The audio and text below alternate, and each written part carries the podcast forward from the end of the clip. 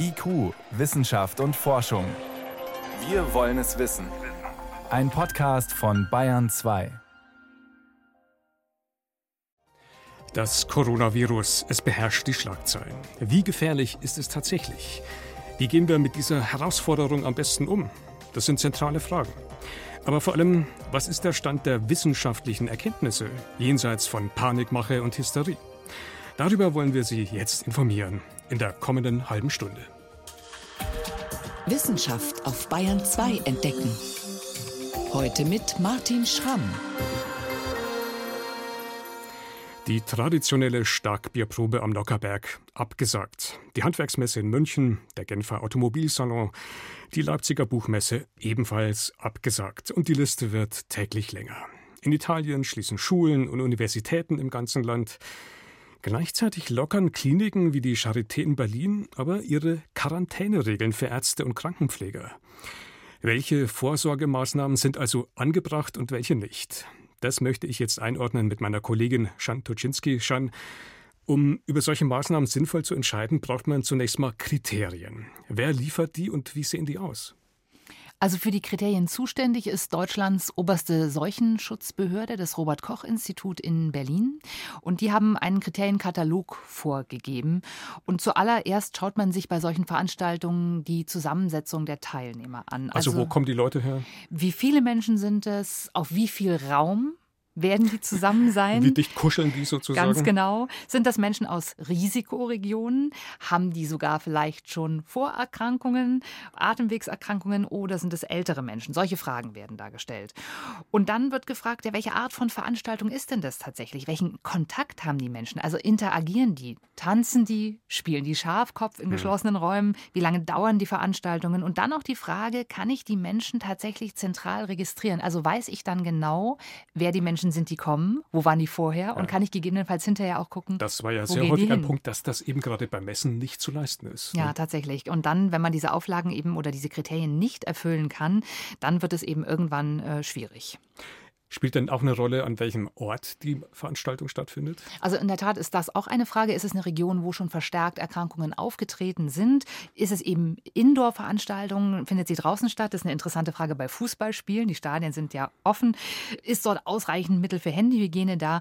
All das sind die Fragen, die man dann eben stellen muss. Also das sind jetzt jede Menge Kriterien, die das Robert-Koch-Institut da liefert. Die Frage ist natürlich jetzt, wer wendet diese Kriterien an? Wer entscheidet also am Ende tatsächlich? Es sind letztlich immer die Veranstalter, die das mit den lokalen lokalen Behörden entscheiden und das sind die Gesundheitsämter oder die Landratsämter. Das läuft also bei den Kongressen, bei den großen Veranstaltungen so. Das läuft im Übrigen auch bei den Schulen so. Auch die Schulen entscheiden mit den Gesundheitsämtern. Das ist das, was wir jetzt die ganzen Tage über gesehen haben. Einzig bei den Kitas, bei den Kindertagesstätten, da können die Träger auch alleine entscheiden. Sie können aber natürlich die Gesundheitsämter auch zu Rate ziehen.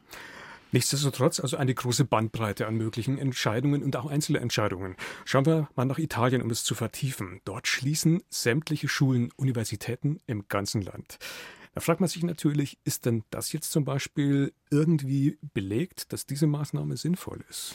Ja, ist ganz interessant, weil das in Italien ja keine Quarantänemaßnahmen sind, sondern das sind sozusagen prophylaktische, vorbeugende Maßnahmen, wenn man im ganzen Land die Schulen dicht macht. Es gibt Untersuchungen dazu, die wurden gemacht bei der Grippesaison 2015, 2016. Da hat man sich in Russland mal angeschaut, wie Schulschließungen gewirkt haben. Also nicht in Italien, sondern in Russland. Sondern in Russland. Und der Unterschied ist auch dort, da waren es wirklich Quarantänemaßnahmen. Wir hatten Ausbrüche, wir hatten Fälle und dann haben die Schulen entschieden, zum Beispiel, wenn 20 Prozent in einer Klasse infiziert waren, dann hat man eine Klasse dicht gemacht. Oder wenn eben viele Klassen infiziert waren, dann hat man ganze Schulen dicht gemacht. Und dann hat man viele hundert Schüler sozusagen verfolgt. Die mussten Tagebuch schreiben, die mussten Auskunft geben über ihre Kontakte und hat festgestellt, ja, natürlich reduzieren die ihre Kontakte extrem, ihre persönlichen Kontakte und entsprechend werden auch die Infektionen tatsächlich sehr, sehr stark gesenkt. Aber eben, man muss gucken, was machen die Schülerinnen und Schüler außerhalb der Schule und muss wirklich schauen, dass die ihre Kontakte reduzieren. Und jetzt in Italien dürfen die ja machen, was sie wollen. Sie gehen raus, mhm. sie treffen sich außerhalb der Schule. Kann man großes Fragezeichen dahinter Das heißt, setzen. was die Studie untersucht hat, ist nicht wirklich übertragbar auf die Situation Situation jetzt in Italien? Nicht, das ist tatsächlich unterschiedlich, aber es gibt eben auch bei den Virologen deswegen unterschiedliche Bewertungen der Maßnahmen in Italien. Es gibt die, die sagen, es wird auf jeden Fall die Ausbreitung reduzieren, wenn man die Schulen dicht macht. Aber wenn man eben so gar nicht weiß, was die Schüler außerhalb der Schule machen, kann man sagen, es ist natürlich auch wirklich Aktionismus. Es klingt noch ein bisschen hilflos. Andererseits jetzt sehr interessant ein Blick zum Beispiel zur Charité in Berlin. Dort werden aktuell gleichzeitig die Quarantäneregeln für Ärzte und Krankenpfleger gelockert. Wohl vermutlich unter dem Druck, ja, wir brauchen dringend Personal. Ergibt das Sinn? Ja, interessant ist, dass der Präsident des Robert-Koch-Instituts, Lothar Wieler, sich heute Morgen dazu geäußert hat und fast ein bisschen verärgert war. Inwiefern? Er sagte, es war überhaupt nie die Rede davon, dass Gesundheitspersonal, was Kontakt hat mit Infizierten, sofort in diese Quarantäne rein muss, sondern es wird klassifiziert nach Kontaktpersonen. Da gibt es unterschiedliche Gruppen. Gesundheitsmitarbeiter sind Gruppe 3. Die sollen sich im Prinzip schützen mit den Atemschutzmasken, mit Ganzkörperanzügen, den üblichen Hygienemaßnahmen. Aber das heißt eben nicht per se, dass jeder, der Kontakt hatte, tatsächlich in die Quarantäne muss. Das war das eine, was er gesagt hat. Und dann hat er nochmal darauf hingewiesen, dass natürlich die Maßnahmen des Robert-Koch-Instituts Empfehlungen sind. Das heißt, wenn wir merken, und wir sind auf dem Weg dahin, dass wir diese Maßnahmen eben nicht durchhalten können fürs Gesundheitssystem, eben weil das Personal dann fehlt, dann müssen die angepasst werden und aller Voraussicht nach werden sie das auch. Das heißt, unterm Strich ist hier einfach auch Spielraum und es ist entsprechendes Einfühlungsvermögen und Achtsamkeit sind gefragt. Welche Vorsorgemaßnahmen sind sinnvoll und welche nicht? Informationen dazu waren das von meiner Kollegin Shan Tuczynski. Shan, danke fürs Gespräch. Sehr gerne.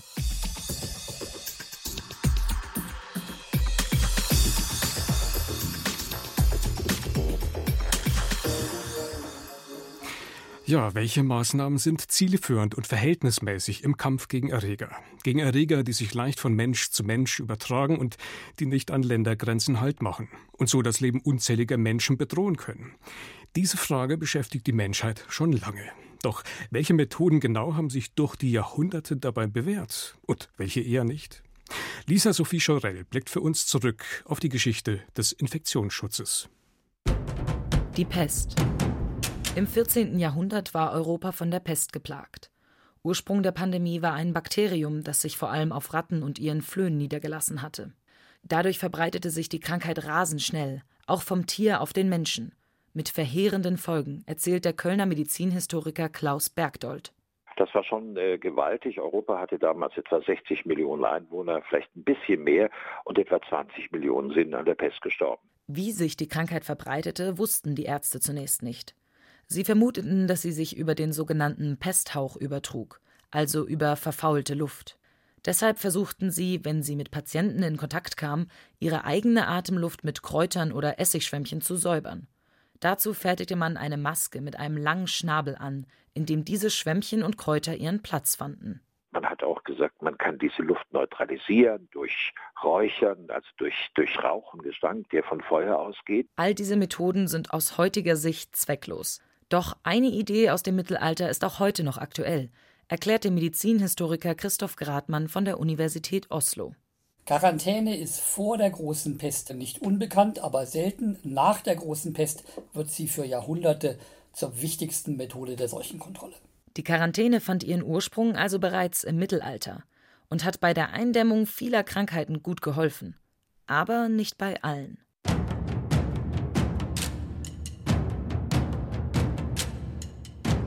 Cholera.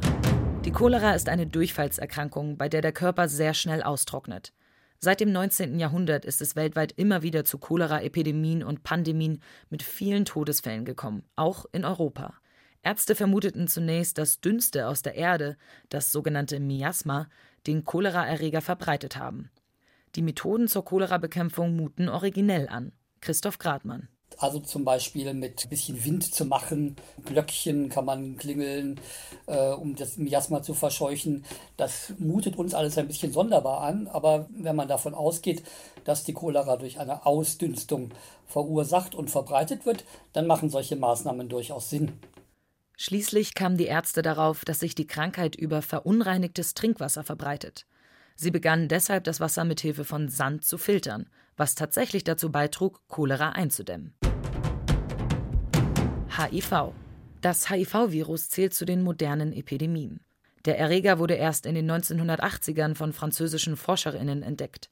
Die Immunschwäche hat bis heute 39 Millionen Menschen das Leben gekostet. Das Virus wird durch den Kontakt mit Körperflüssigkeiten wie Blut oder Sperma übertragen.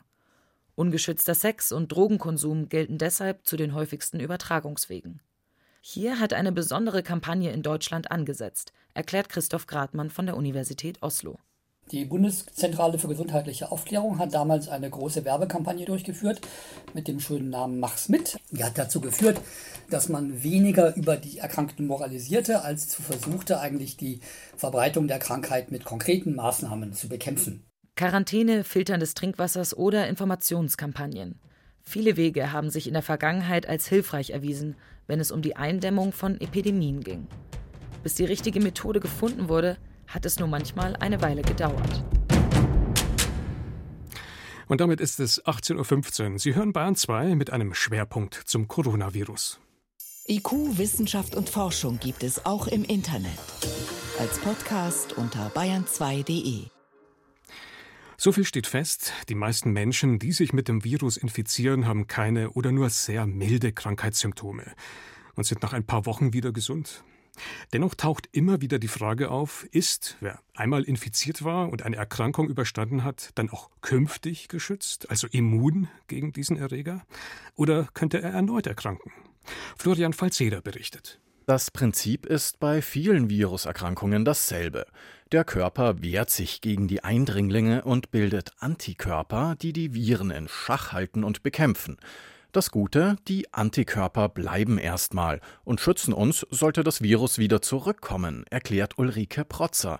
Sie leitet das Institut für Virologie am Klinikum der TU München. Grundsätzlich ist man, wenn man eine akute Virusinfektion durchgemacht hat, danach immun gegen den gleichen Erreger. Und davon gehen wir bei dem, wie wir jetzt sagen, SARS-CoV-2 auch aus. Das wird wie bei jedem anderen Coronavirus sein.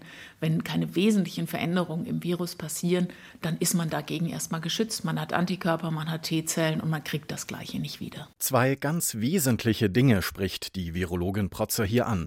Man ist erstmal geschützt und zweitens sollten keine wesentlichen Veränderungen im Virus passieren.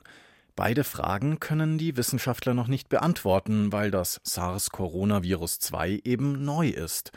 Genauer gesagt ein neuer Stamm eines schon bekannten Virus, sagt der Virologe Christian Drosten von der Charité Berlin. Es gab ja ein Coronavirus, das dann verschwunden ist, nämlich das SARS-Virus. Und in chinesischen Gruppen von Patienten, die in größerer Zahl mit SARS infiziert wurden, hat man später mal nachgeschaut und nach ungefähr fünf Jahren keine Antikörper mehr nachweisen können bei Patienten, die vorher Antikörper hatten.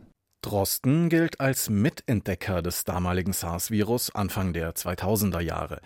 Verhält sich der jetzige Erreger ähnlich, könnte die Immunreaktion ähnlich verlaufen. Ein Schutz von ein paar Jahren nach der Krankheit. Erste Studien legen das nahe. Antikörper gegen SARS-Coronavirus 2 konnten schon nachgewiesen werden. Eine Mehrfachansteckung mit dem neuen Virus, solche Meldungen gab es aus Japan und China, ist dadurch im Prinzip ausgeschlossen. Viel wahrscheinlicher ist, dass es bei den paar Fällen, bei denen ein bis zwei Wochen nach Genesung doch wieder Virenreste gefunden wurden, Messfehler gab oder wie bei anderen Erkrankungen, dass zwar Virenreste länger im Körper bleiben, die Antikörper aber vor einer erneuten Erkrankung schützen. Coronaviren hinterlassen eine flüchtige Immunität, fasst der Virologe Drosten zusammen. Solange, das ist der zweite Punkt, das Virus sich nicht verändert, und zwar so, dass es Antikörpern aus dem Weg gehen kann. Das passiert, wenn Viren ihre Oberflächenstruktur verändern. Gerade die Grippe, die Influenzaviren sind hier regelrechte Spezialisten. Deswegen gibt es jedes Jahr neue Virenstämme und als Gegenmittel neue Impfstoffe. Beim SARS-Coronavirus 2 ist die Gefahr aber eher gering, sagt Drosten. Das ist nicht so wie bei der Influenza, dass das Influenzavirus sich immer weiter antigenetisch verändert über die Zeit, sondern die Coronaviren sind sehr antigenetisch stabil. Eine gute Nachricht sollte Corona sich weiter ausbreiten. Dann könnte sich zumindest eine sogenannte Herdenimmunität herausbilden, erklärt die Virologin Ulrike Protzer. Man weiß, wenn man einen gewissen Prozentsatz der Bevölkerung einmal geschützt hat, weil sie entweder eine Infektion durchgemacht haben oder eine Impfung dagegen bekommen haben, dann breitet sich ein Erreger deutlich langsamer aus. Wenn sich das Virus nicht verändern sollte, dann könnte sich so eine Herdenimmunität bilden. Also von einem Virus, das sich rasend schnell verändert und dabei immer aggressiver wird, davon kann aktuell beim Coronavirus nicht die Rede sein. Das ist die gute Nachricht. Doch was genau weiß man sonst noch über diesen Erreger? Haben wir ein klares Täterprofil oder gibt es da noch Lücken? Darüber konnte ich kurz vor der Sendung mit John Zibur sprechen. Er ist Professor für Virologie an der Uni, Uni Gießen. Und meine erste Frage war, Viren haben keinen Stoffwechsel, sie fressen nicht, sie atmen nicht und können sich auch nicht alleine vermehren. Warum sind sie trotzdem so effektiv? Ja, Viren haben eine extrem effiziente Maschinerie entwickelt, wie sie ihr Genom vervielfältigen können und dieses Genom von Wirt zu Wirt weiter verbreiten können. Wie genau machen sie das? Indem sie ein entscheidendes Enzym alle mitbringen, also die allermeisten Viren, das heißt Polymerase. Das ist in der Lage, dieses Genom als Matrize zu verwenden, um davon eine Kopie herzustellen oder viele Kopien davon herzustellen. Mit welchen Auswirkungen dann zum Beispiel auch für die Werte? Das kann nun extrem unterschiedlich sein. Viren sind also in aller Regel nicht krankmachend. Die meisten Viren haben sich extrem gut spezialisiert auf ihre Wirte, vermehren sich dort und äh, hinterlassen da normalerweise wenig Schäden. Also das erfolgreichste Virus ist eigentlich eins, was den Wirt gar nicht schädigt, aber sich sehr gut auf den nächsten Wirt weiterverbreiten kann. Jetzt gucken wir uns doch mal dieses Coronavirus genauer an. Vielleicht auch, um da so ein Bild einzuführen. Man sieht da so eine kleine Kugel immer mit vielen Stacheln. Daher auch der Name Corona für dieses lateinische Wort Krone. Was macht denn nun Corona so speziell? Coronaviren sind insofern speziell, dass sie die allergrößten RNA-Viren überhaupt sind, die wir kennen. Also das Genom dieser Viren ist sehr, sehr groß, viel größer als zum Beispiel ein Genom von HIV oder ein Genom des Hepatitis C-Virus. Diese Coronaviren haben weitere Enzyme, die es ihnen ermöglicht, das glauben wir zumindest, bestimmte Nischen, ökologische Nischen auch zu besetzen und sich extrem gut an bestimmte Wirte anpassen zu können. Und inwiefern ähnelt also dieses aktuelle neue SARS auch dem klassischen SARS? Was gibt es da für Verwandtschaften? Das müssen wir ganz klar sagen. Dieses neue Virus ist extrem ähnlich zu dem bekannten SARS-Coronavirus, das wir bereits 2003 gesehen haben. Beide Viren gehören zur gleichen Virusspezies, was schon mal die Nähe, die genetische Nähe dieser beiden Viren klar beschreibt. Das hat natürlich auch Implikationen jetzt für zum Beispiel Wirkstoffentwicklung, antivirale Therapeutika, Impfstoffe. Also vieles, was wir bereits gelernt haben 2003 über den Erreger des SARS-Coronavirus, können wir jetzt sehr gut gebrauchen. Also wenn wir uns bestimmte Proteine da angucken zwischen den beiden Viren, dann unterscheiden die sich nur in ganz, ganz wenigen Positionen. Und jetzt nochmal auf den Punkt gebracht, was ist es also, was wir wissen? Welche Details, die im Steckbrief stehen? Wir kennen extrem viele molekulare Details. Wir haben Kristallstrukturen von fast allen viralen Proteinen. Also wir können bis auf atomare Ebene hinunter verstehen, welche Enzyme oder andere Proteine dieses Virus benutzt, um sich zu vermehren. Es gibt auch bereits Inhibitoren, also Hemmstoffe von bestimmten dieser Enzyme, die man weiterentwickeln müsste. Leider ist eben die Forschung nach 2003, 4, 5 nicht weitergegangen und es bestand damals natürlich auch keine Notwendigkeit, jetzt aus diesen Erkenntnissen tatsächlich auch Medikamente zu entwickeln. Gut, aber unterm Strich haben Sie den Eindruck, wir wissen eigentlich schon genug und dieses Wissen müssen wir jetzt verwerten oder sind da eben auch noch viele schwarze Löcher, schwarze Punkte? Wir wissen eigentlich genug, um antivirale Therapeutika entwickeln zu können. Und jetzt ist es eine Frage der Zeit. Das ist eine Frage auch von Investment, auch von der Beteiligung von Industrie, um letztlich diese Erkenntnisse, die wir bereits haben, häufig über universitäre Forschung natürlich, weiterzuentwickeln und die umzusetzen in dann wirklich Medikamente, die man am Menschen einsetzen kann. Das heißt jetzt neben dem medizinischen Wissen, was wäre aus Ihrer Sicht entscheidend, damit wir vorankommen?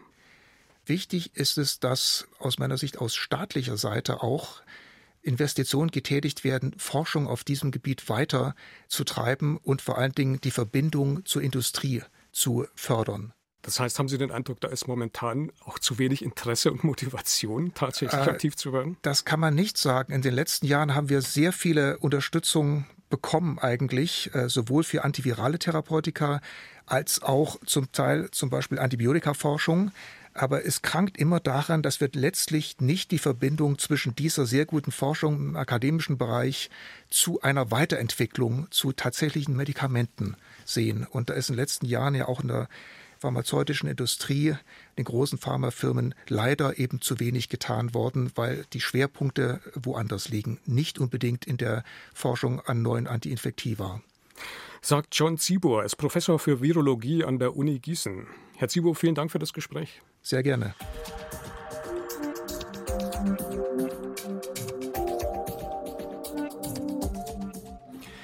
Was sich die Welt jetzt also wünscht, ist zum einen ein wirksamer und sicherer Impfstoff gegen das neue Coronavirus. Doch bis so ein Impfstoff verfügbar ist, das dürfte dauern. Wohl bis Sommer nächstes Jahr oder sogar länger. Und auf der Wunschliste ebenfalls ganz oben ein Medikament, das exakt auf das neuartige Coronavirus zugeschnitten ist. Auch das gibt es leider noch nicht. Welche Ansätze und welche Kandidaten Forscher aktuell aber für besonders vielversprechend halten, das bilanziert bei 2 Reporterin Veronika Bräse für uns. Remdesivir ist momentan das Medikament, das beim neuartigen Coronavirus die größten Hoffnungen weckt. Es wurde ursprünglich für Ebola entwickelt, also für ein ganz anderes Virus. Trotzdem zeigen Laborversuche, dass es auch dem neuen Virus aus China etwas entgegensetzen kann. Es stoppt das Virus, sich weiter zu vermehren, erklärt Martin Stürmer vom Labor für interdisziplinäre Medizin in Frankfurt. Das Remdesivir sorgt aber aufgrund seiner Struktur dann für einen Kettenabbruch. Einzelne Patienten haben Remdesivir auch schon bekommen. Aber es ist nicht klar, ob sie das Medikament geheilt hat oder ob es einfach nur Zufall war. In den USA und in China laufen deshalb klinische Studien zu Remdesivir. Das sind sogenannte Phase 3 Studien, bei denen Patienten die Arznei über die Vene direkt ins Blut gespritzt bekommen. Und dann schaut man sich an, nach der Therapie im Vergleich zur Kontrollgruppe, inwieweit jetzt da ein, ein signifikanter Unterschied im, im, sogenannten Outcome ist, sprich, heilen die Patienten schneller aus als ohne diese medikamentöse Behandlung. Wann die Patientenstudien abgeschlossen sind, lässt sich noch nicht absehen. Forscherinnen und Forscher prüfen deshalb auch andere Medikamente, die krankmachende Viren bekämpfen.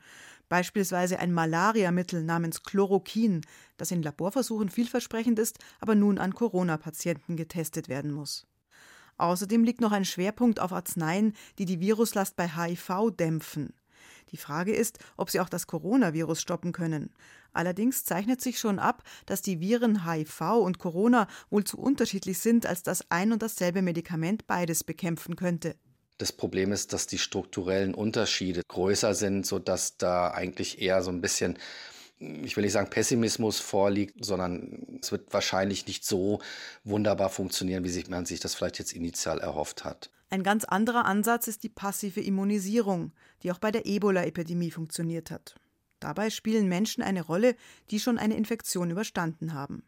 In ihrem Blut befinden sich Antikörper gegen das betreffende Virus.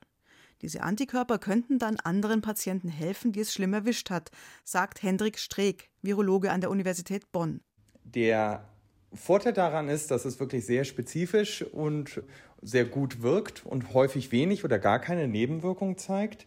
Der Nachteil daran ist, dass die Produktion sehr teuer ist und dass in den meisten Fällen wahrscheinlich nur als Reservemedikament eingesetzt werden kann.